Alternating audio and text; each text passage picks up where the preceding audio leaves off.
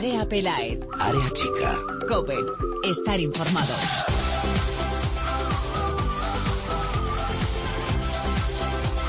¿Qué tal? Muy buenas, bienvenidos una semana más al espacio en cope.es para todo el fútbol femenino. Bienvenidos a Área Chica. Venimos cargados de buenas noticias hoy porque el fútbol femenino está de fiesta y así suena esa fiesta. ¿Qué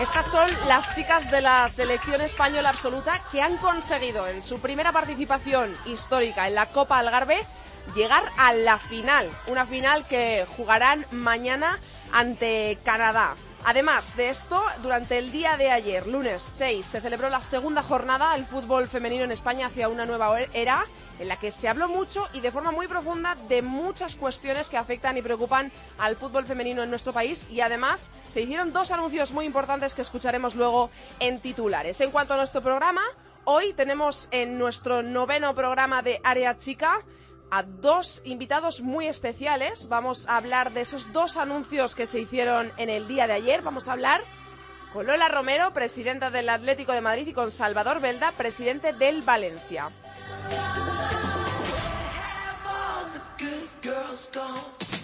Arrancamos ya, pero antes os recordamos nuestras redes sociales. Estamos en Twitter, arroba areachicacope y en facebook.com barra areachicacope. La producción del programa hoy tengo conmigo a Laura Rubio Valladolid y a los mandos en la técnica está el gran Antonio Bravo. Arrancamos con Fátima Moreno y los titulares.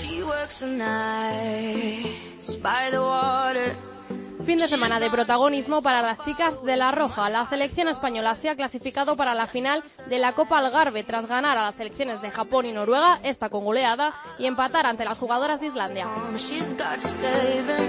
Ante las islandesas, Jorge Vilda hizo debutar oficialmente a María Sunquiñones, Patri Guijarro y Esther Suyastres. Y así de contentos estaban Jorge Vilda, Patri Guijarro y Sonia Bermúdez tras el encuentro. Hasta el momento se puede calificar de éxito y lo que nos queda es poner la guinda. Objetivo más que cumplido y ya pensando en la final. Yo creo que el equipo ha hecho un torneo increíble y creo que el equipo se merecía estar en, esta final.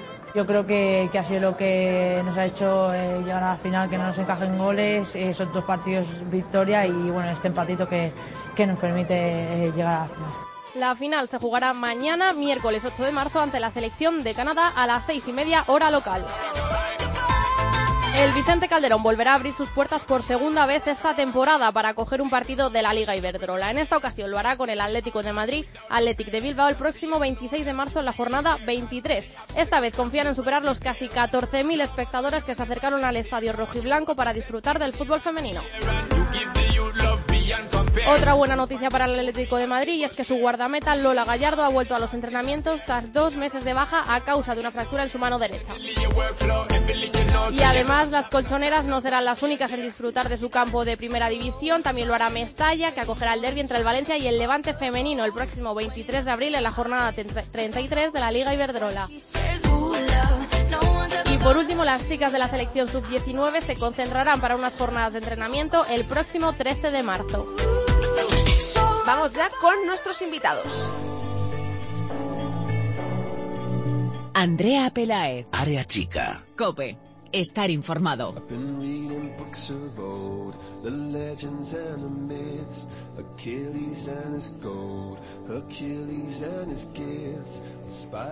Ayer, lunes 6 de marzo, se celebró la segunda jornada de fútbol femenino en España hacia una nueva era y allí se habló de muchas cosas. Se trataron muchos asuntos que conciernen al fútbol femenino en nuestro país, pero además se hicieron dos anuncios muy importantes para el FUTFEM español. El Vicente Calderón abrirá sus puertas por segunda vez en su historia a su sección femenina después de haberlo hecho ya en el partido, recordarán, Atlético de Madrid-Barça, que congregó a casi 14.000 personas. Esta vez será el Atlético de Madrid, Atlético de Bilbao, del domingo 26 de marzo a las 12 de la mañana. Otro anuncio muy importante se hizo también ayer. El estadio de Mestalla acogerá por primera vez un partido de fútbol femenino, por primera vez en su historia.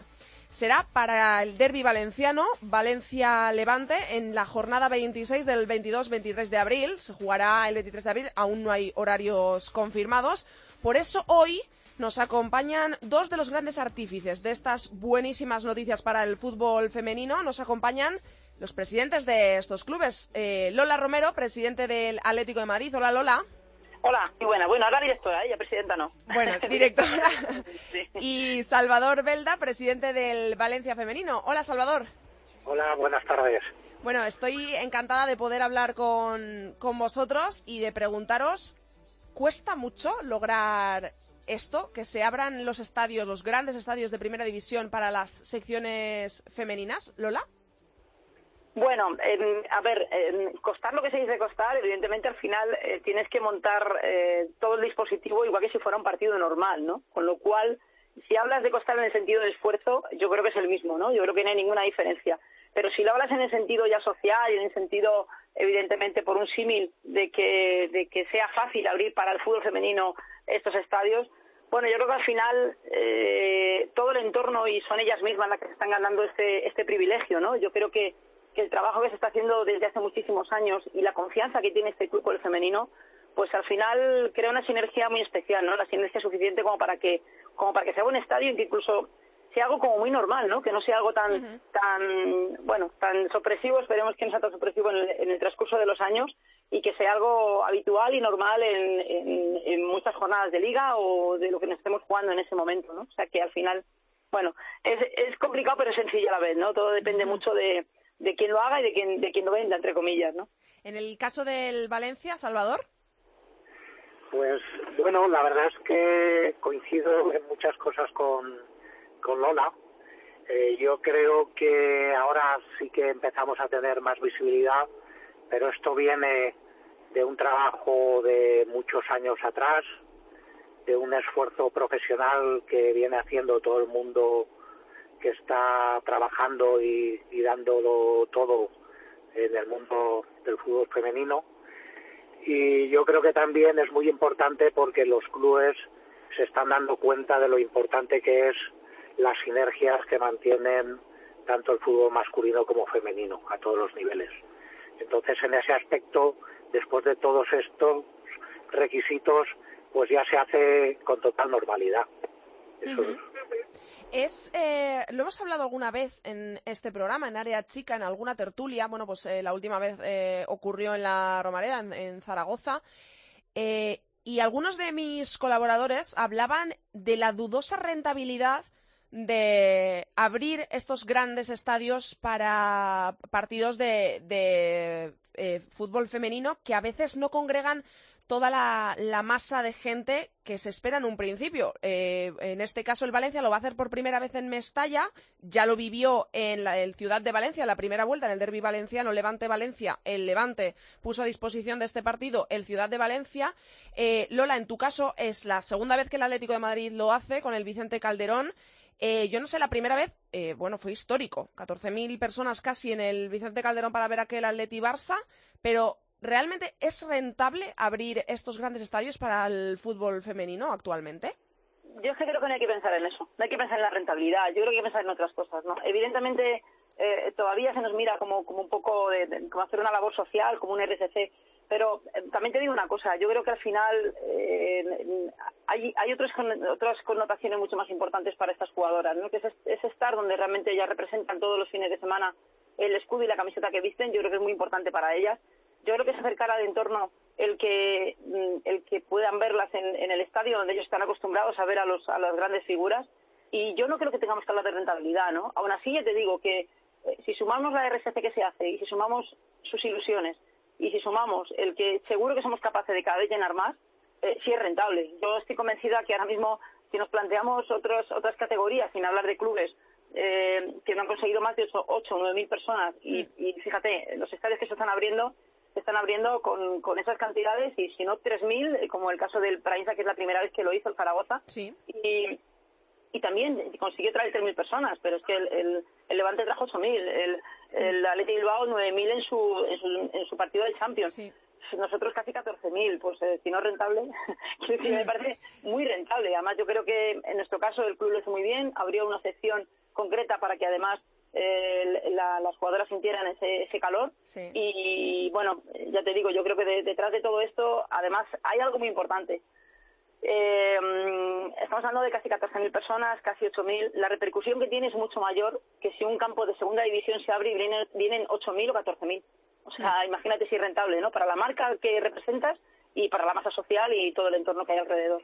Lola, has hablado de, de esa- ese sector que se abrió del Vicente Calderón. Te voy a hacer una pregunta porque cuando eh, nosotros en el Twitter de Área Chica eh, pusimos, publicamos que el Vicente Calderón se iba a volver a abrir, he de decirte que hubo bastantes respuestas acerca del problema que hubo con las puertas que abristeis en el eh, del estadio para que entrase la gente, eh, que pareció que esperabais menos personas de las que luego hubo y hubo problemas para entrar, largas colas, la gente seguía entrando en el minuto 20 de partido eh, y bueno, eh, estoy obligada a preguntártelo. Esta vez el, el Atlético de Madrid va a hacer un poco más mejor la organización en ese sentido.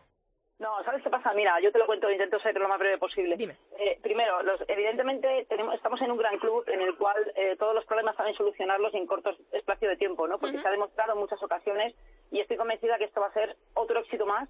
Eh, y cuando mm, hablo de mejor organizado no quiero decir muchísimo menos por parte del club. Casi igual por la gente, y te explico. Eh, mucha de la gente que venía no era gente que habitualmente venía al estadio. La gente que venía al estadio habitualmente llegó a su hora pero eh, ¿sabes lo que pasa? Que hay gente que, que, que es como cuando tú vas al teatro o al cine, la gente llega 10 minutos antes. Ya, no, no son previsores, ¿no? meter 10.000 personas en 15 minutos, ¿no? Entonces, eh, yo cuando le hablo con el club, y yo esto ya lo sabía, pero cuando hemos estado hablando un poco de los problemas que ha habido, de cómo solucionarlo, de que ahora, incluso de hecho, se va a, ver- se va a hacer una venta online para que la gente pueda comprar la entrada antes, eh, se, se- se vendieron entradas que no se pensaban, porque claro, tú vas- intentas ir a un sitio y sabes que lo vas a comprar en el momento. Estamos hablando de que se vendieron Sí. allí casi 5.000 entradas. En- eh, se pusieron corriendo a emitir entradas porque de repente, no es que se vieran desbordados, porque de verdad que, que todos los voluntarios empezaron a trabajar en, en la acción fuera.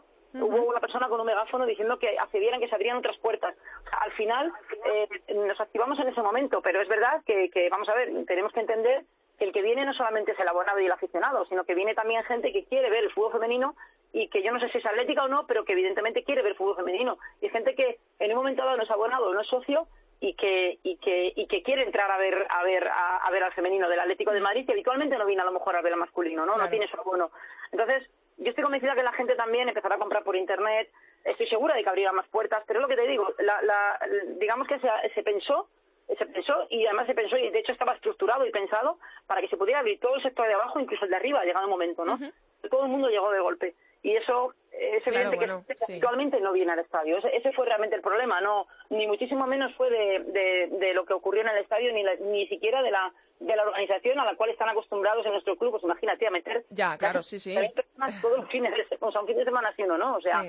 evidentemente no fue ni muchísimo menos una culpa del club, ni Pues- muchísimo menos, pero es verdad que quieren adaptarlo para que esto no vuelva a ocurrir y que la gente que venga, pues que sepa, pueda comprar por online, se abran otros accesos para que eh, se complete por todas las partes, en fin. eh, además creo que en ese momento, de verdad, que se reaccionó lo más rápido posible y también te digo que pocos entraron cuando iban 20 minutos, o sea, prácticamente todo el mundo estaba dentro cuando empezó el partido y casi todo el mundo ya vio el primer gol, el primer gol nuestro de corredera.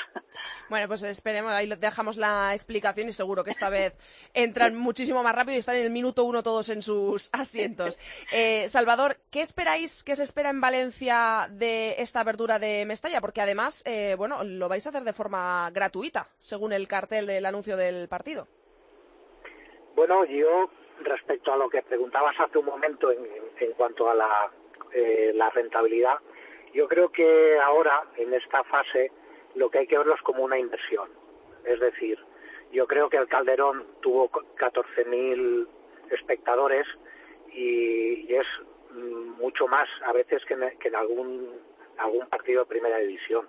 Yo creo que si se le da la, la oportunidad y la visibilidad que se merece, yo creo que es, es un fútbol que engancha, ¿no? que es un producto que vende. Entonces nosotros lo consideramos más como una inversión.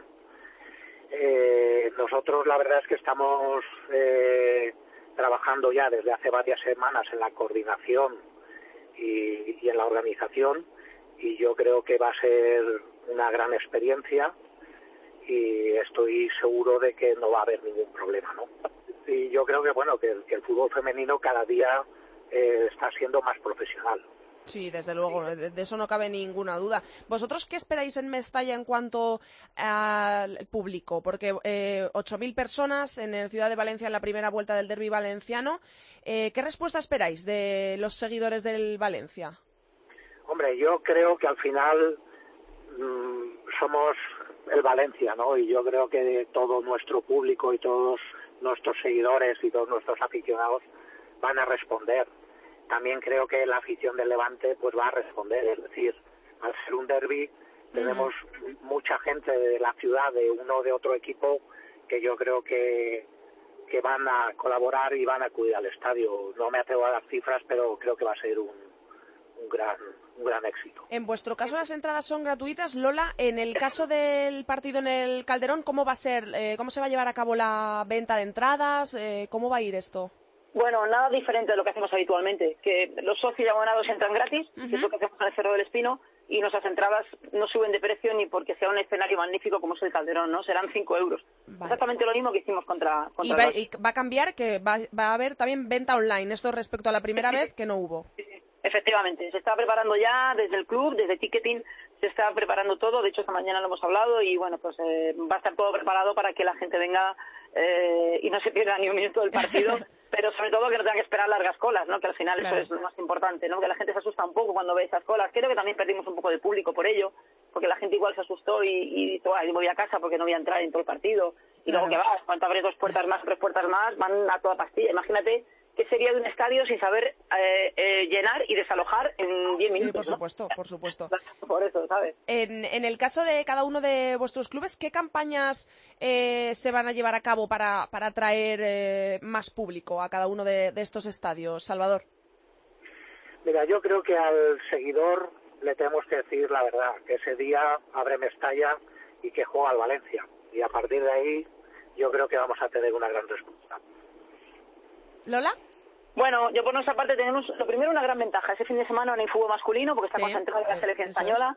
Tenemos una desventaja que cambia la hora, que a nadie se le olvide, que es una hora más tarde, que no nos lleguen tarde porque... es- es Eso, eso hay que destacarlo, eso hay que recordarlo mucho desde el Twitter, la cuenta de Twitter del club hay que destacarlo. Efectivamente. Y luego es verdad que nosotros vamos a hacer una campaña con la cantidad de seguidores que tenemos en redes. Tenemos casi un millón de seguidores en redes. Eh, eh, creo que además, bueno, eh, la gran, la gran cantidad de seguidores que tiene eh, las, las redes del masculino también nos van a apoyar y no nos van a apoyar, van a apoyar a su sección, ¿no? Que al final somos los mismos, ¿no?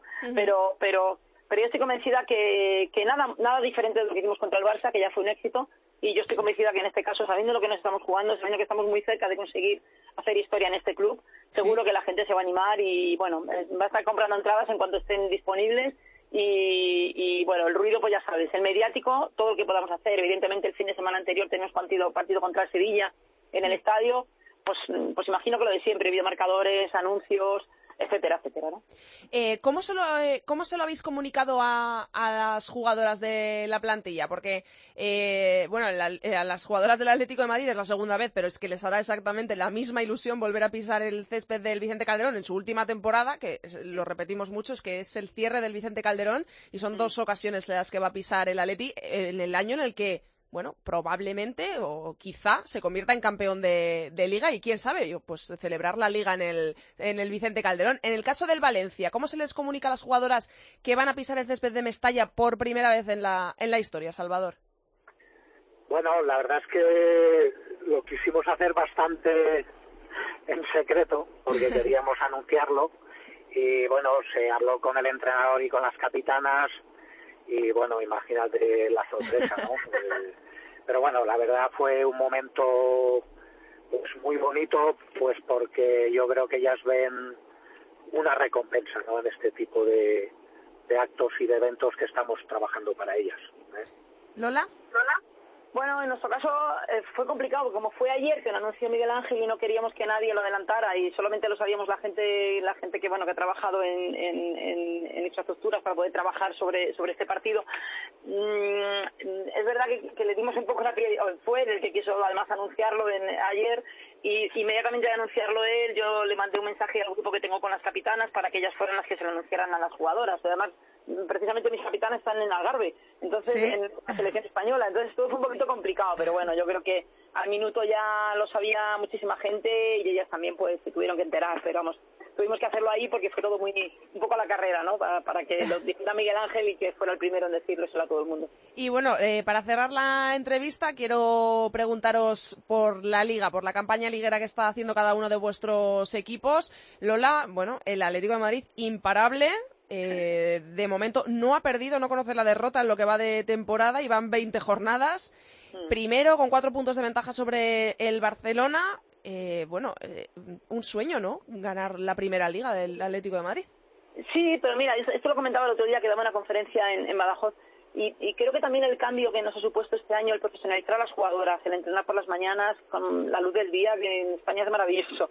Eh, todas estas cosas son un condicionante que nos ha dado un plus más, que yo creo que es el plus que nos faltaba para estar siempre en, detrás de, de, de, de la zona de éxito, ¿no? O sea, al final estábamos ahí un pasito, un pasito, un pasito. ¿Cuál- ¿Qué pasito nos falta? Sí. No sé si habrá sido ese, pero desde luego creo que ha sido importante y vital para, para conseguir estar donde estamos ahora. Ojalá nos dure hasta el final, evidentemente todavía esto es muy largo, acaba de empezar prácticamente la segunda vuelta, todavía nos quedan partidos duros, nos queda Levante fuera, nos queda Betis fuera, nos queda nos quedan partidos complicados y, y la verdad es que mm, bueno, Barça fuera, que es el penúltimo partido también, Real Sociedad Sí, en casa, o sea, quedan tenemos partidos, Valencia sí. en casa, tenemos partidos todavía complicados, ¿no? Pero bueno, ojalá eh, lo que estamos haciendo lo llevemos hasta el final, las jugadoras están muy ilusionadas, el equipo está muy ilusionado, el cuerpo técnico está súper implicado, el club más implicado todavía, o sea, ayer lo decía Miguel Ángel, que, cree que, los 100 años que nos quedan, aparte de los que ya llevamos, eh, la historia la va a hacer el femenino, ¿no? Yo creo que, es muy bonito lo que dijo, ¿no? Pues sí, realmente la verdad es que sí. Y en el caso del Valencia, Salvador, tercero con 43 puntos, uno más que el Levante. Bueno, una campaña bastante regular de la sección femenina del Valencia.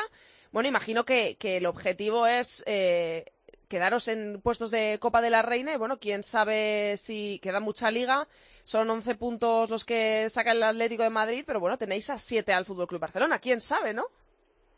Bueno, la verdad es que, eh, mira, realmente nuestro objetivo desde hace varios años eh, es ir dando pasitos cortos y de manera firme en el que prima mucho el, el entorno en el que tiene que estar el equipo y las jugadoras. Yo creo que eso lo estamos consiguiendo, como otros clubes de la liga. Y realmente nuestro objetivo es ese, es ir consolidándonos, cada pasito que demos que sea un pasito más en cuanto a la, al- a la competición, a la profesionalización y, y sobre todo nosotros trabajamos mucho en la planificación, ¿no? Entonces yo creo que, que está saliendo todo bastante bien respecto a, a lo que eh, a- respecto a esta filosofía y realmente ese es nuestro objetivo.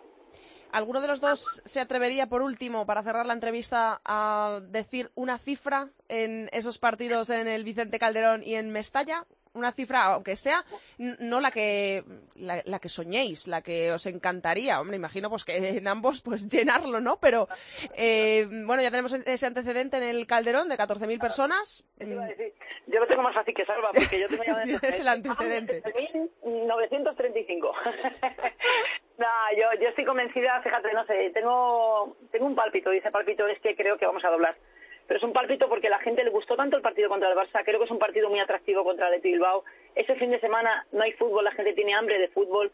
Ya han visto lo que son capaces de dar estas jugadoras y lo que son capaces de enamorar en el campo y, y- y lo que son capaces de hacer. Nos estamos jugando muchísimo, muchísimo, nos estamos jugando a hacer historia y la historia no la hacen solamente eh, estas 23 jugadoras y el cuerpo técnico y la gente que trabajamos detrás, también lo hacen ellos. Y creo que si quieren ser parte de esta historia, seguro que nos van a acompañar y estoy convencida que vamos a doblar. Eh, ojalá. Salvador, por tu parte. Pues mira, yo creo que mis cifras van a ser un éxito y lo voy a dejar ahí porque para nosotros abrir Mestalla ya es un éxito y cualquier cosa que haya va a ser un éxito. ¿eh? Bueno, pues no, no vamos a hacer que te mojes, venga, pero ya, ya veremos a ver cómo son esas cifras de Mestalla, que seguro que, que son grandes y, y para recordar. Muchas gracias a los dos por haber estado hoy en Área Chica, ha sido un placer. Muchas Bueno, gracias. y gracias a vosotros que sois los que también de una manera desinteresada nos acompañáis en cada momento. Encantados. Un besazo a los dos, gracias. Muchas gracias. Adiós, adiós. Andrea Pelae. Área chica. Cope. Estar informado.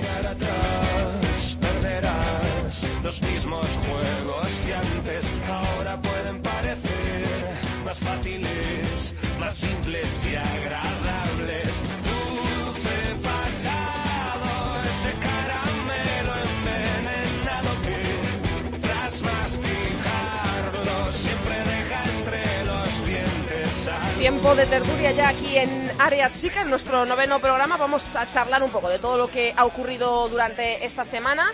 No ha habido Liga Iberdrola, pero ha habido mucha selección española y tenemos que comentarlo. Además, ayer, como ya hemos dicho, se celebraron la segunda jornada del fútbol femenino en España hacia una nueva era y hay mucho que comentar porque se anunciaron aquí ese par de cosas que ya hemos comentado, que se abre otra vez el Vicente Calderón y se abre por primera vez Mestalla y lo vamos a comentar todo con Bárbara Quesada de la Liga y directora de Nosotras Jugamos. Hola Bárbara.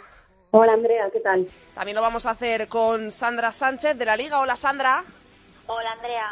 Vamos a hablar también un poquito de la Copa Algarve, porque España está en la final. Por supuesto, tenemos que comentarlo. Vamos a analizar un poco a su rival y ver cómo ha sido ese camino hasta la final. Y lo vamos a hacer con quién mejor que con nuestro Borja Rodríguez de Food Fame Internacional. Hola, Borja. Hola, Andrea. Y también tenemos hoy con nosotros a Sergio Sande. Hola, Sergio. Hola, Andrea. Buenas tardes. Bueno, chicos, vamos a empezar, si os parece, pues por el camino recorrido hasta ahora de la selección española y en la Copa Algarve. Una grata sorpresa, primera participación de la selección española y primera final alcanzada. Jugamos mañana contra Canadá.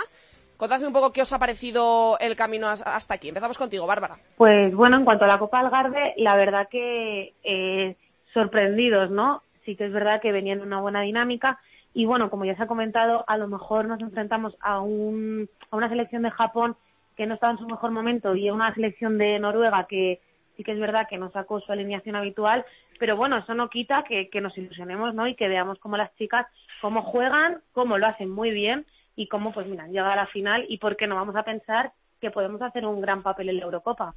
¿Sandra? Pues la verdad es que yo estoy de acuerdo con, con Bárbara, nos sorprendió a todos quizá porque tampoco esperábamos llegar de la primera participación y estar en la final. Y sobre todo yo creo que la mejor noticia es que supimos competir, aunque como ya hemos comentado durante la semana, quizá no era la mejor Japón, tampoco era la mejor Canadá, pero bueno, se supo competir ante rivales a priori superiores, también sirvió para que Jorge Vilda probase esa defensa de tres con dos carrileros carrileras en este caso. y nada, yo creo que el balance, pase lo que pase en la final, es, es muy positivo y no, hay que hacer eso, una valoración muy positiva de la participación de España en Algarve, pase lo que pase mañana. También es un subido de autoestima para ellas, para las chicas, ¿no? Que van con otra actitud ahora. Por supuesto, sí, sí. Es que ya lo decíamos, que este, la Copa Algarve, bueno, Borja nos contaba y todos sabíamos que ya no estaban las selecciones más fuertes, pero bueno, que siempre es una buena piedra de, toque y bueno, es que sube el ánimo, las victorias suben el ánimo, es, es así, además con selecciones, bueno, pues que no, no, no, no eran eh, del todo flojas, como si, por así decirlo, bueno, Japón, Noruega tienen un, un nivel, así que bueno, el apunte de internacional, Borja.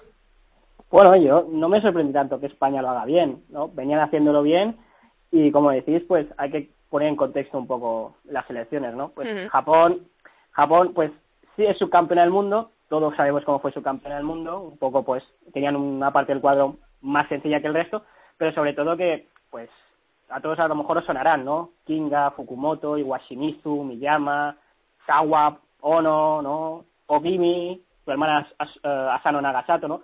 Todas estas ya no están en, la selección de Japón, ¿no? Así que también hay que decir que fallaron para meterse en los Juegos Olímpicos, ¿no? Perdieron dos partidos y empataron contra Corea del Sur y no estuvieron en los Juegos séptimas del ranking FIFA, son las subcampeonas del mundo, pero no a la vez, ¿no?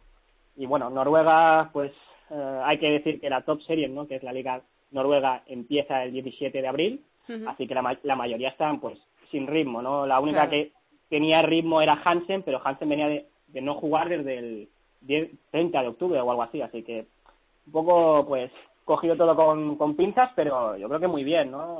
Hay que demostrarlo, es que se tienen que ganar partidos y son experiencias y mientras Villa esté contento, la verdad es que buena, imagen de España. Mm, Sergio, ¿te sorprendió el empate ante Islandia después de venir de ganar a Japón y a, Noruega por goleada? Hombre, puede ser la nota más negativa, ¿no? De, la fase de grupos, pero bueno, yo, yo creo sinceramente que, que, el equipo ha hecho una buena fase de grupos. No sé si ha sorprendido o no, yo sinceramente pensaba que no sé si llegara a la final, pero hacer un buen papel en el torneo, ¿no? Porque la realidad es que el equipo es competitivo y, tiene grandes jugadoras, ¿no? En el centro del campo con Amanda, con Sonia, Jenny, o sea que yo creo que es competitivo, es verdad que no habíamos estado en una competición internacional a este nivel, pero bueno, yo creo que poco a poco eh, vamos a ver qué España puede hacer en el europeo, ¿no? ¿Qué España vamos a ver en el europeo? El balance es increíble en la fase de grupos, cinco goles a favor, uno en contra, y bueno, quizá lo malo fuese fuese ese empate no contra Islandia pero bueno yo creo que objetivo cumplido y veremos qué pasa mañana no contra contra Canadá. Eso se iba a preguntar. Canadá vamos a empezar contigo Borja para que des un poco las pinceladas eh, qué podemos esperar de, de ese rival eh, cuáles son las, sus jugadoras más peligrosas y luego debatimos eh, qué es lo que puede hacer o no España en, en esta final mañana pues Canadá como Australia, ¿no? Mucha gente no lo sabe, pero Canadá y Australia molan, ¿eh? Son selecciones que, que juegan bien, que son súper competitivas. Herman, que es un entrenador inglés, es súper competitivo, siempre está, dale que te pego con que tienen que cerrar el, el, la brecha que hay con Estados Unidos y Alemania y Francia. Y de verdad, pues es una selección muy joven, con, con chicas, pues mira, eh, estaba mirando, ¿no? Jessie Fleming, a algunos os sonará, parece que lleva ya yo, yo pensaba, digo, pues a lo mejor tendrá veintipico ya, ¿no? Pues solo tiene 18, pero es que lleva ya, pues, 37 partidos con Canadá. Madre mía. Son, son muy jóvenes, tienen, uh, hay una chica de 15 años, Juitema, ¿no?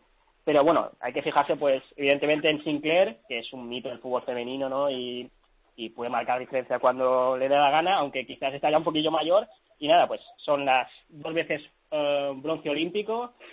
Y bueno, yo creo que si quieren, va a ser un partido competido, aunque les faltan jugadoras, pero uh -huh. creo que va a ser, ese va a ser el mejor test para España. ¿Bárbara?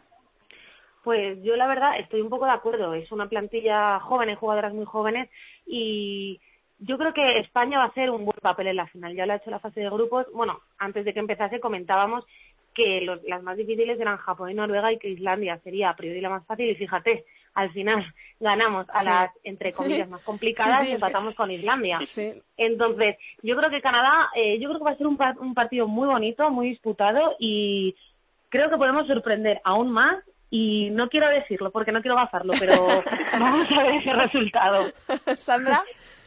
Independientemente del resultado, lo que comentábamos antes, sobre todo, pues como también hemos dicho antes de comenzar la Copa Algarve, lo más importante es ver en qué nivel está España, España a nivel de, de competición, de competitividad, que va a enfrentarse a una selección, como bien comenta Borja, que le gusta mucho competir, que practica un buen fútbol. Entonces, a ver España eh, cuando se enfrenta a un rival más o menos de estilo de juego similar, pero que tiene más experiencia en campeonatos internacionales y un estatus eh, más un estatus más elevado que España, a ver qué tal qué tal reacciona la selección de Jorge Vilda. Sergio.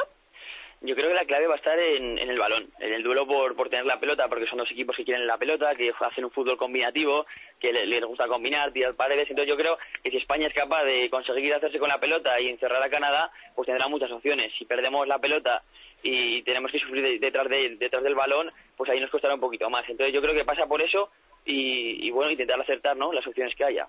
Eh, tenemos que hablar también, eh, por volver un poco a, al terreno de, la Liga, de la Liga Iberdrola. Ayer, ya lo hemos dicho, se celebraron las segundas jornadas del fútbol femenino en España hacia una nueva era y tenemos que comentar, bueno, de ahí salieron dos noticias, eh, dos muy buenas noticias para el fútbol femenino en España. Una, que es el Calderón, vuelve a abrir sus puertas después de hacerlo ya en ese Atlético de Madrid-Barça de, de Liga.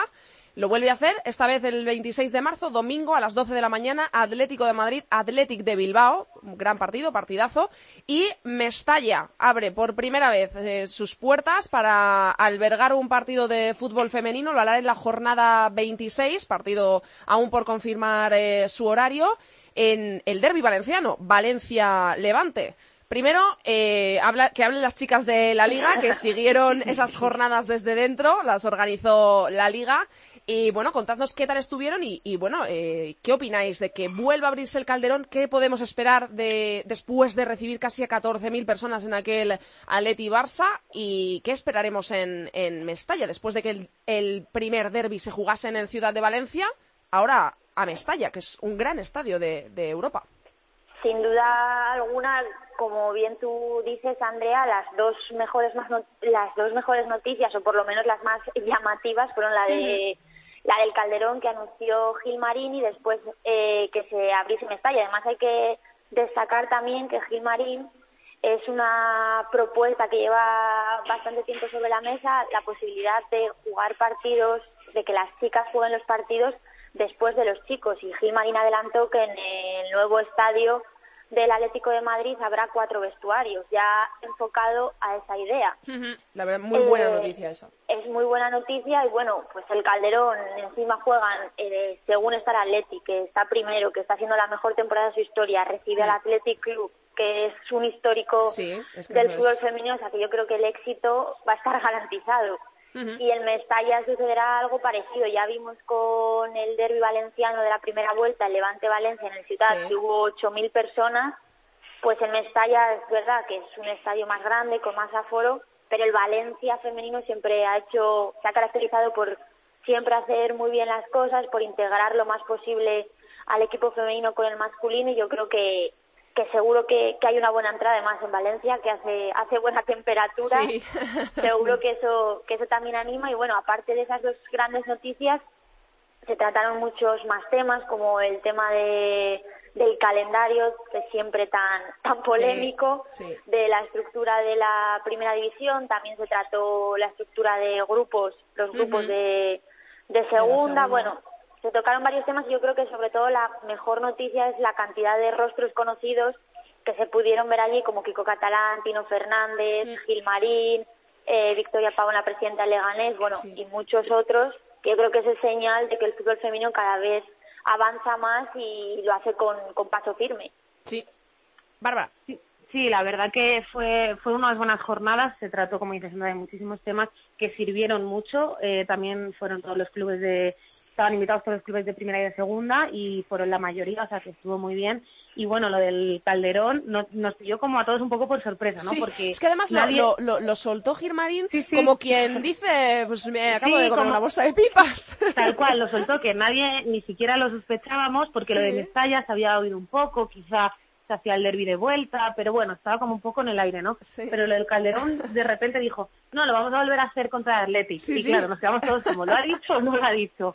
Y bueno, yo creo que, que es una buena noticia, ¿no? Siempre que se abre un campo, eh, quitando los contras que tiene, que ya los hemos comentado muchas Sí. veces, yo creo que, que la afición del Atleti va a responder y sobre todo va a responder después de del partido que ya se jugó, ¿no? Fueron casi mm, 15.000 personas, creo recordar, y, y la gente se lo pasó bien, la gente disfrutó, el Atleti ganó, y yo creo que, que eso es un paso para que esta vez creo que va a haber la misma o más gente. Y la afición del Valencia ya sabemos cómo es, o sea, responder siempre, con las chicas siempre viaja una peña, vayan a donde vayan, o sea que en Mestalla yo espero que, que vuelvan a responder y que por lo menos se iguale al, al derby que se hizo en el Ciutat, que fueron 8.000 personas, que yo creo que se conseguirá. Pues esperemos, esperemos. Sergio, Sí, bueno, son dos pasitos más, ¿no? Eh, tanto el de Mestalla como el del Calderón. hace poco, bueno, y además tú te tocó hace nada, porque estuviste ahí en el cuando se abrió la Romareda en Zaragoza. Sí, no es comparable, ¿no? Porque al final, claro. como, como clubes e instituciones, pues no son comparables a día de hoy, ¿no? Esperemos que lo sean. Pero como decía, ¿no? Al final Valencia es la cuna prácticamente del fútbol femenino, con dos equipos muy competitivos y que tiene mucha rivalidad. Y, el Atlético de Madrid, pues es que es el club con más progresión Sí. de- eh, en estos momentos, ¿no? En el fútbol femenino.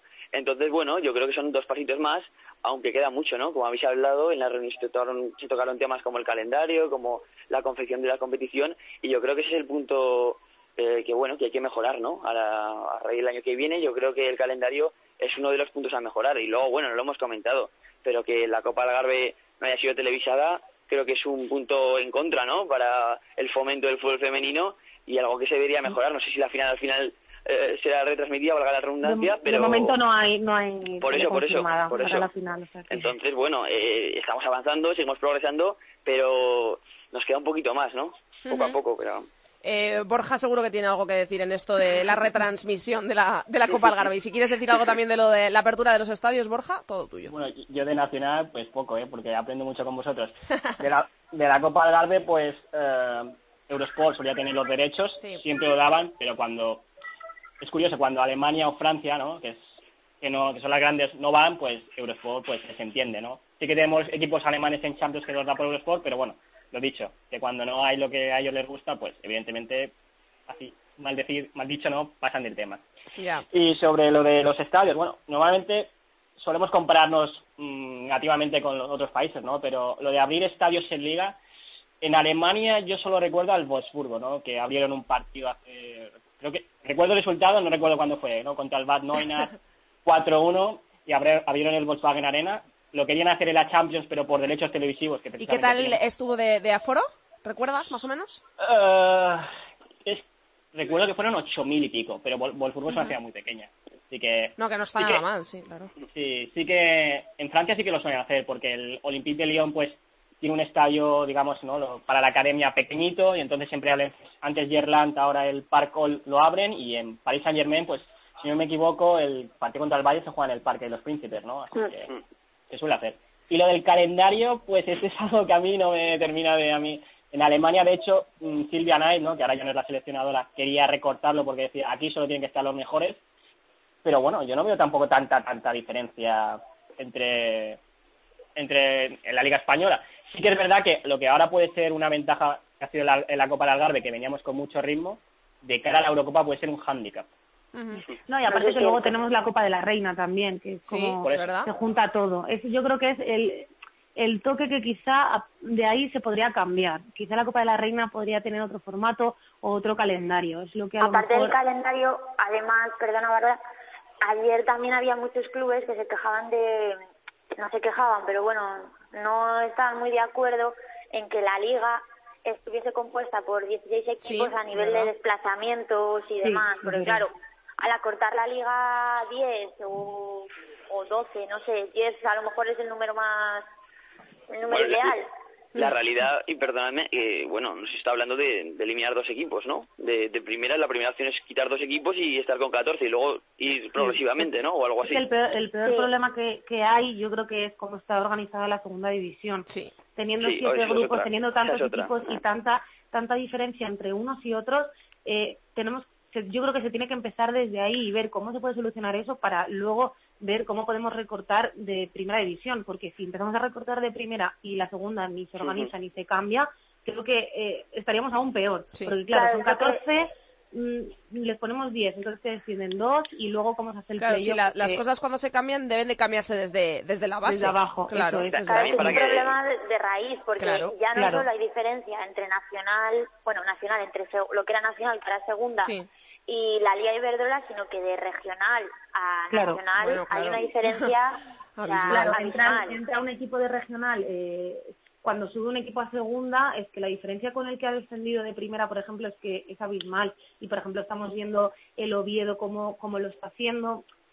No sé, creo que, que deberían mirar mejor lo que es segunda y luego ya centrarnos en, en primera, que también Y además para que la gente para que la gente lo sepa, eh, bueno, la segunda división ahora mismo es como una segunda B en España de masculino, Sí, está sí. distribuido por Sí. por territorio, ¿no? Y luego eh, primero eso que habría que unificar una, una primera división con, o sea, una segunda división con un grupo y luego que económicamente a los clubes no fuera tan dramático, ¿no? El descender ahora Claro. mismo, porque descender con la ayuda de Iberdrola, ahora mismo un equipo de primera división es no sé si da desaparición, pero prácticamente hundirte, ¿no? Si no eres una institución como un Atlético de Madrid, Real Sociedad o Español.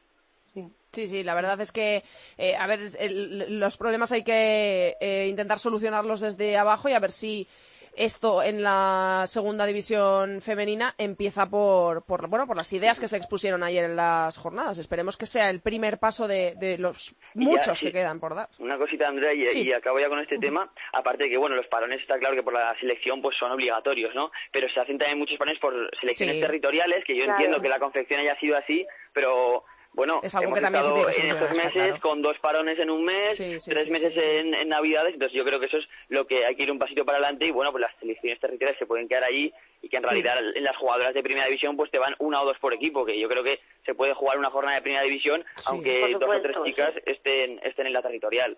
Sí, sí, por supuesto que sí. Pues nada, chicos, muchas gracias por estar hoy en la tertulia de Área Chica. A ver si volvemos la semana que viene con una Copa de Algarve bajo el brazo. Y bueno, con la vuelta de la Liga Iberdrola, que seguro que tendremos mucho que comentar de los partidos de este fin de semana. Gracias, chicos. Un. Muchas gracias, Un besito. Borja, quédate por aquí, que en breve te llamo otra vez para tu sección de fútbol internacional. Vale, vale. Venga, chao. Andrea Pelaez. Área chica. Cope. Estar informado.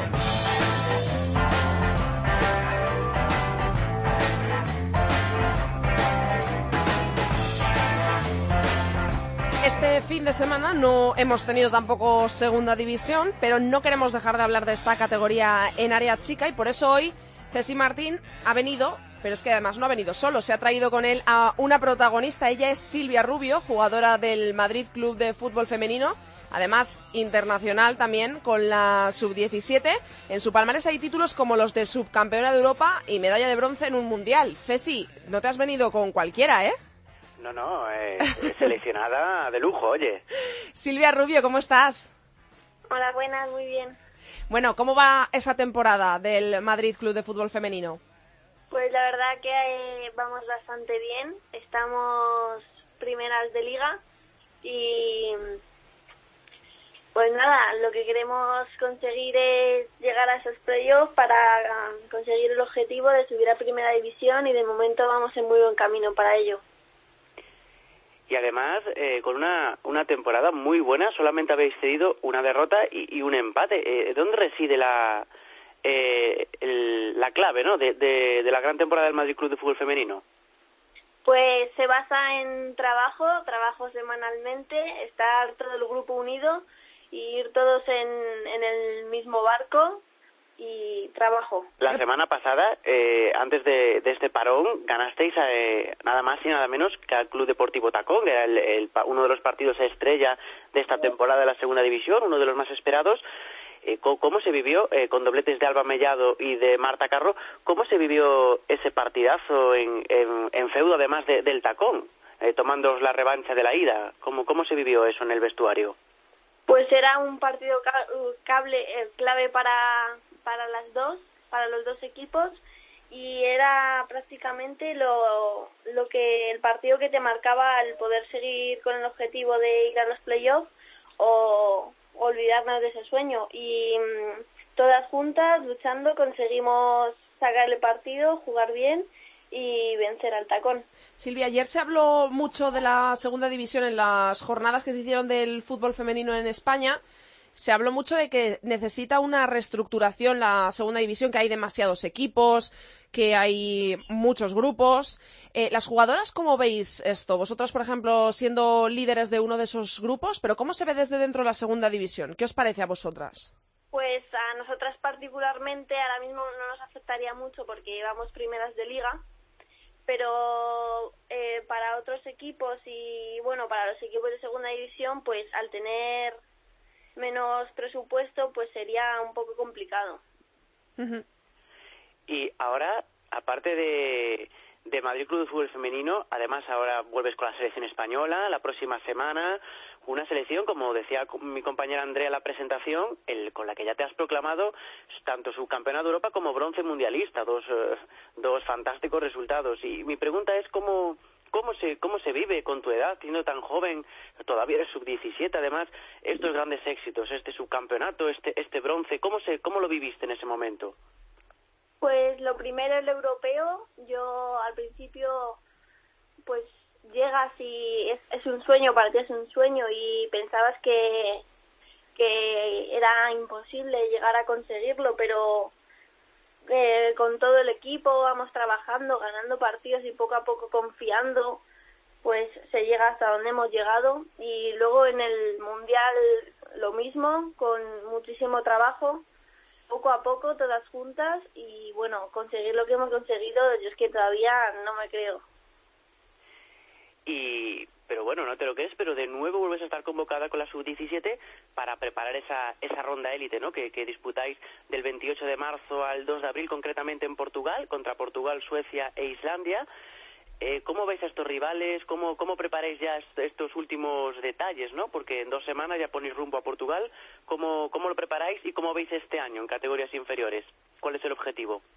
Sí, bueno, ahora tenemos la semana que viene unos entrenamientos para preparar el europeo y luego ya la siguiente concentración será para viajar. Los rivales que nos han tocado pues son complicados como, como siempre y hay que conseguir ganar los tres para poder pasar a esa fase final que es el objetivo que tenemos ahora porque no nos podemos quedar en esa segunda fase. Silvia, eh, para cerrar esta entrevista, ¿cómo veis este final de temporada que os queda por delante? Bueno, ahora mismo estáis líderes, hemos contado que, que hace nada le ganasteis ese, ese enfrentamiento directo al tacón, le tenéis cinco puntos de ventaja sobre ellos, que son los segundos. Eh, ¿Soñáis con el ascenso a Primera División el año que viene, jugar en la Liga Iberdrola? ¿Te ves jugando allí entre las mejores? Sí, como ya he dicho, nuestro objetivo es, es ese, el poder subir a Primera División, pero bueno, todavía no hemos terminado la liga, ni hemos ganado los playoffs, ni nada. Mm, Vamos a Poco a trabajar poco. para ello y lo de subir a Primera División sería hacer historia y sería un sueño para este club. Bueno, Silvia, pues os deseamos toda la suerte del mundo para lo que queda de temporada. Y bueno, eh, nunca se sabe. Igual el año que viene, cuando te entrevistemos, estás jugando ya en la Liga Iberdrola. Sí, muchas gracias. Muchas gracias por haber estado hoy con nosotros. Silvia, un besito. Adiós. Ceci, muchas gracias por habernos traído a esta pedazo de protagonista, a Área Chica. Te espero la semana que viene con más fútbol de segunda división. Eso es, que para la semana tenemos resultados de nuevo. A ver Eso cómo van es. los grupos. un besazo, Ceci. Un abrazo, chao.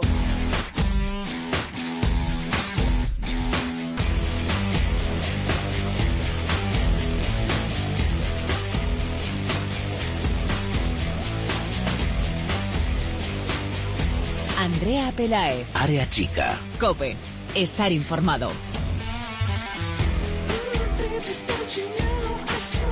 Trabajo doble esta semana para Borja Rodríguez de FoodFem Internacional. ¿Sigues por aquí, Borja? Aquí sigo. Muy bien, vamos con tu sección. Ya hemos hablado un poquito sobre la Copa Algarve en ese tiempo de tertulia, así que vamos ahora a centrarnos en lo que está ocurriendo en Estados Unidos, que se está disputando la She Believes Cup. Se ha disputado un cuadrangular de auténtico lujo, entre ellas tres selecciones que nos podemos encontrar en la Eurocopa, que se puede encontrar España en la Eurocopa y que probablemente al menos dos de ellas son las claras favoritas a coronarse reinas del continente este verano. Así que háblanos un poco de lo que hemos podido ver estos días en la Believes Cup. Pues la verdad es que hemos visto, bueno, la primera jornada fue soporífera, ¿eh? Yo recuerdo, esta era la una Pues de si la lo mañana. dices tú. Estaba a la una de la mañana y recuerdo que fue Sara Monforte que envió un tuit analizando el partido yo y me dijo, wow, yo tampoco aguanto, porque fue soporífera. Pero bueno, la verdad es que se está viendo la segunda, la segunda jornada ha sido bastante divertida, ¿no? Un Francia-Alemania precioso, ¿no? Con muchas rotaciones porque están todas de prueba, ¿no? Francia y Alemania tienen nuevos seleccionadores.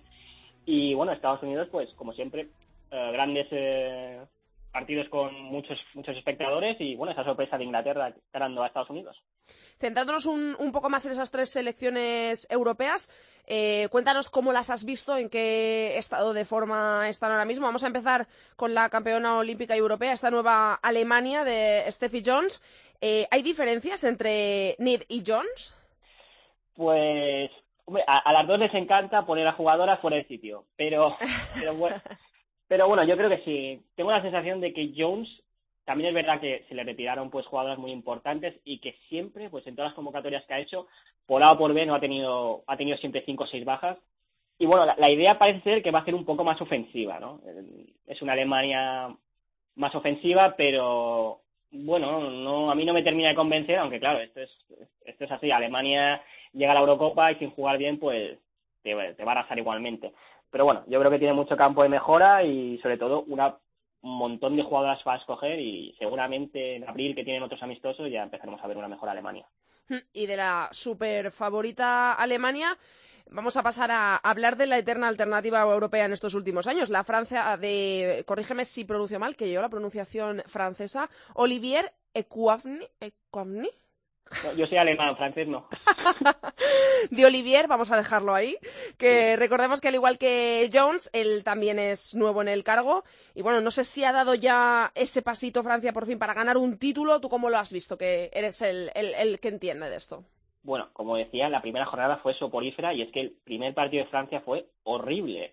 Pues tuvo que sacar al final, ganó el partido pues por porque en los últimos 10 minutos 20 ya pues tenía todas en el campo, Alex Somera, Renata, Billy, pero fue pues Inglaterra jugó muy bien, ¿no? Siempre encerraditas y Francia pues inoperante, ¿no? Antes Francia solía perder partidos pues porque no aprovechaba las ocasiones, pero es que en estos últimos partidos, ya no solo en esta Chivilit, que crea muy poco, genera muy poco y bueno, yo creo que es que Francia llevamos desde el 2011 diciendo que van a ganar un título y todavía no han ganado nada.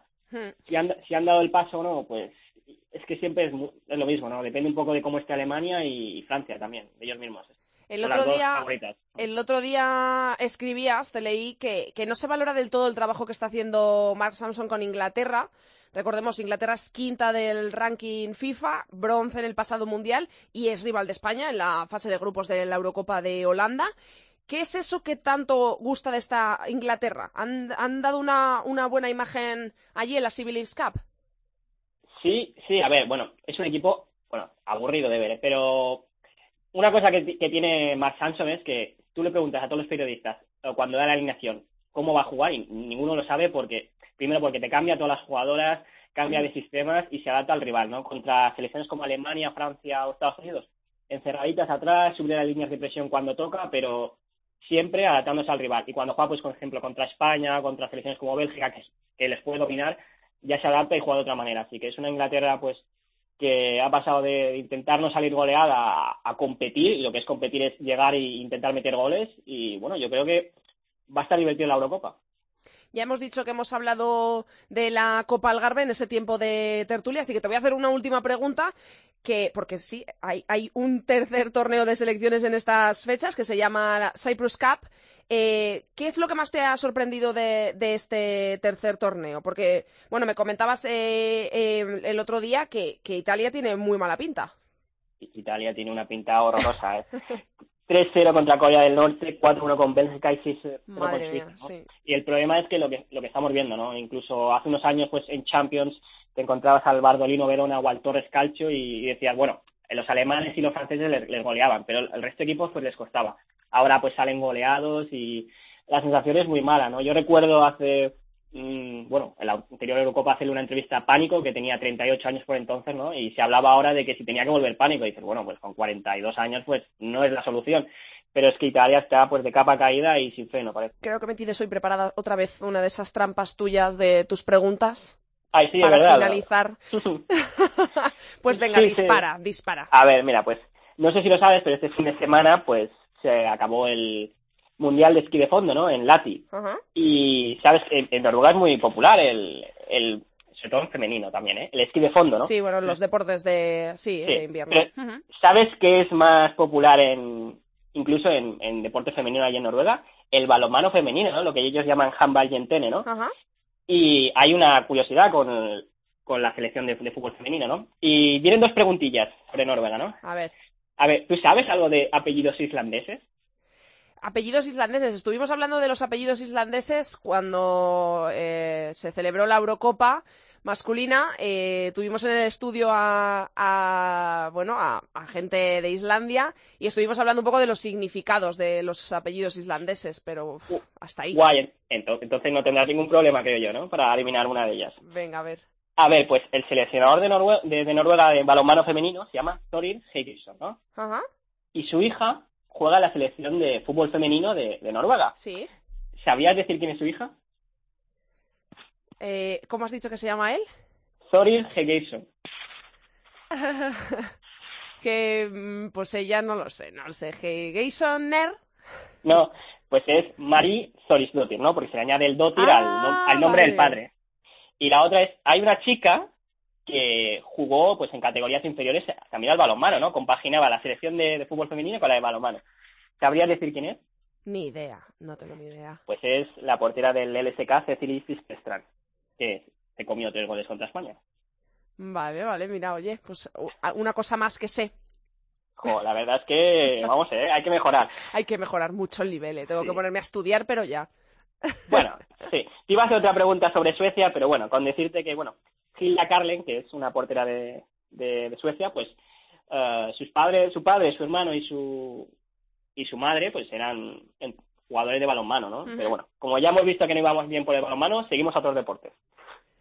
¿Me vas a hacer A otra, pregunta? Venga, dale. A ver, sí, pues Islandia, ¿no? Sí. Eh, pues jugábamos contra Islandia ayer y yo estaba pensando, pues mujeres islandesas famosas, ¿no? Y se me ocurrían esas tres chicas de, de ahora que está tan de moda el CrossFit, ¿no? Y pues Katrin Tania Davidsdottir, Ani Zorisdottir y, Sa- y Sara Sigmundadottir, ¿no? Todas tienen un montón de seguidores en Instagram, ¿no? Sí. Y bueno, y, y miré, pues, había bueno, esto, Cope, radio, música, ¿no? Pues había una chica, eh, Nana Brindis Filmatotti, ¿no? De, de Of Monsters and Men, ¿no? Que una, tenían una canción muy famosa hace unos veranos, que también tiene muchos seguidores en Instagram, ¿no? Y mi pregunta es, ¿crees tú que tienen muchos seguidores en Instagram las jugadoras de la selección femenina? Eh, no. Pues, eh, pues has, has acertado, porque la verdad Toma. es un poco triste, pero pues tienen pues no más de 6.000 seguidores, que para nuestras jugadoras pues Sí, la verdad, en- superan en- con en mucha facilidad. Sí, sí, sí. En España la verdad es que las eh, jugadoras tienen bastantes seguidores en las redes sociales.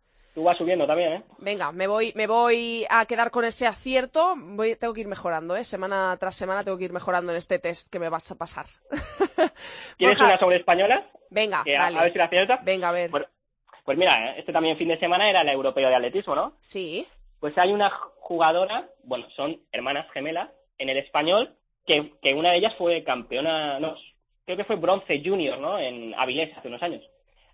¿Sabrías decir quién es? En atletismo, evidentemente. Uf, uf, uf, uf.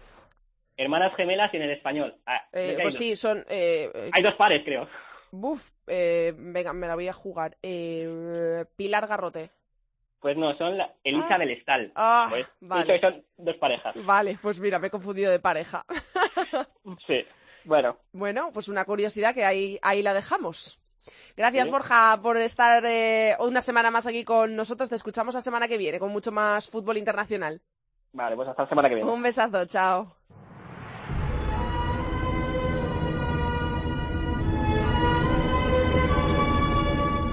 Andrea Pelae. Área chica. Cope. Estar informado.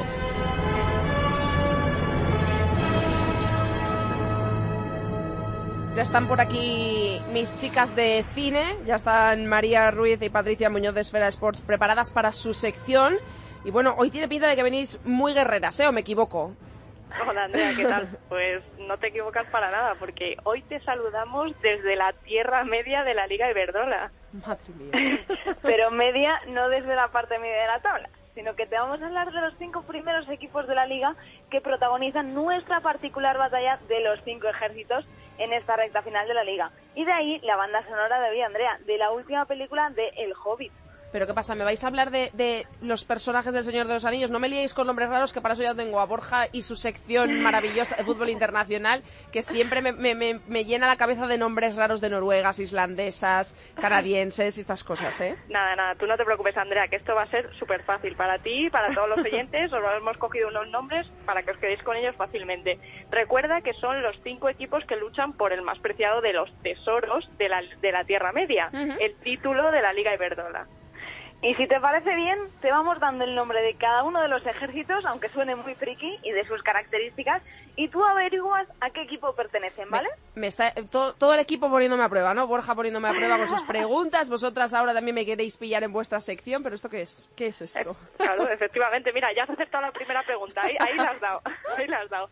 Pero venga, vamos a lo serio. Te digo las pistas del primer ejército, Venga, ¿vale? vamos con ello. Venga, son conocidas como las leonas de las tierras del norte y destacan por su garra y su carácter feroz en el ataque.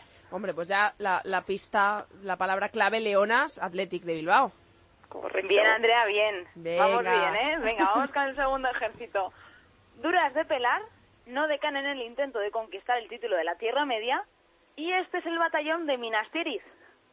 A ver, mm, entre lo de que no cesan en la lucha por la liga y que Minas Tirith me suena a Mini Study, pues mm, voy a apostar por el Barça. Correcto. Ahí Venga. vas, dos, dos de dos, dos de dos. Oye, mejor que yo en Venga, la que voy a, voy a por el pleno, ¿eh? Vas mejor que yo en la quiniela porque yo no acierto ni una. Vamos a por el tercero. Recientemente cayeron desde el tercer al cuarto puesto, aunque también siguen al pie, del, al pie del cañón, dejándose la piel en cada partido. Son conocidas como las granotas del abismo de Helm. Hombre, esta es fácil, esta es fácil. Del tercer al cuarto puesto siguen peleándolo, pero bueno, eh, ahí está la, la clasificación, lo tengo claro, es el Levante. Bien, muy bien, muy bien, Andrea, muy bien. Ahora solo te queda un 50% de posibilidades con los dos equipos que quedan. Vamos con el cuarto batallón.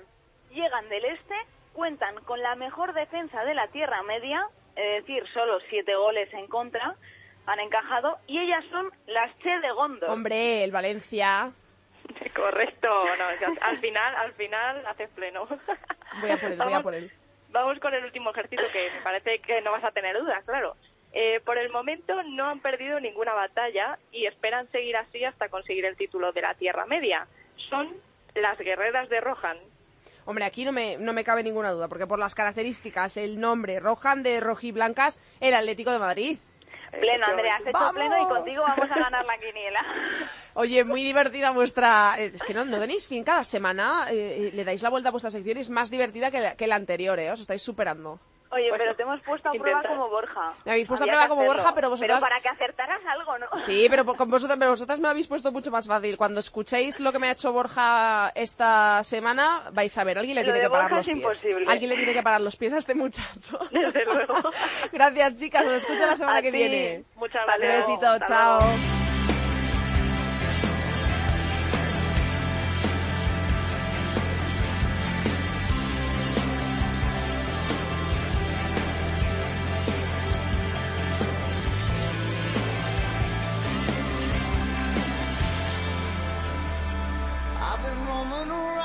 Hasta aquí ha llegado el noveno programa de Área Chica. Hasta aquí toda la actualidad del fútbol femenino. Os recordamos que estamos en las redes sociales. En Twitter somos arroba Área Chica Cope y en Facebook facebook.com barra Área Chica Cope. Os recordamos, este fin de semana vuelve la Liga Iberdrola con la vigésimo primera jornada y estos son los partidos. El sábado tenemos tres partidos, uno a las 12 de la mañana, Oyartsun Athletic de Bilbao, a las 4 de la tarde Real Sociedad Zaragoza y también a esa misma hora, a las 4, Barça Español televisado en Gol.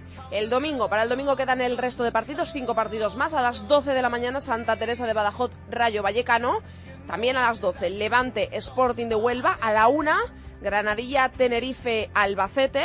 A las tres y media del mediodía, Atlético de Madrid Tacuense. Y por último, para cerrar la jornada, a las 4 se jugará el Valencia Real Betis. También lo da gol por su canal en abierto. Así que ya lo sabéis, os esperamos aquí la semana que viene en cope.es. Pasamos lista.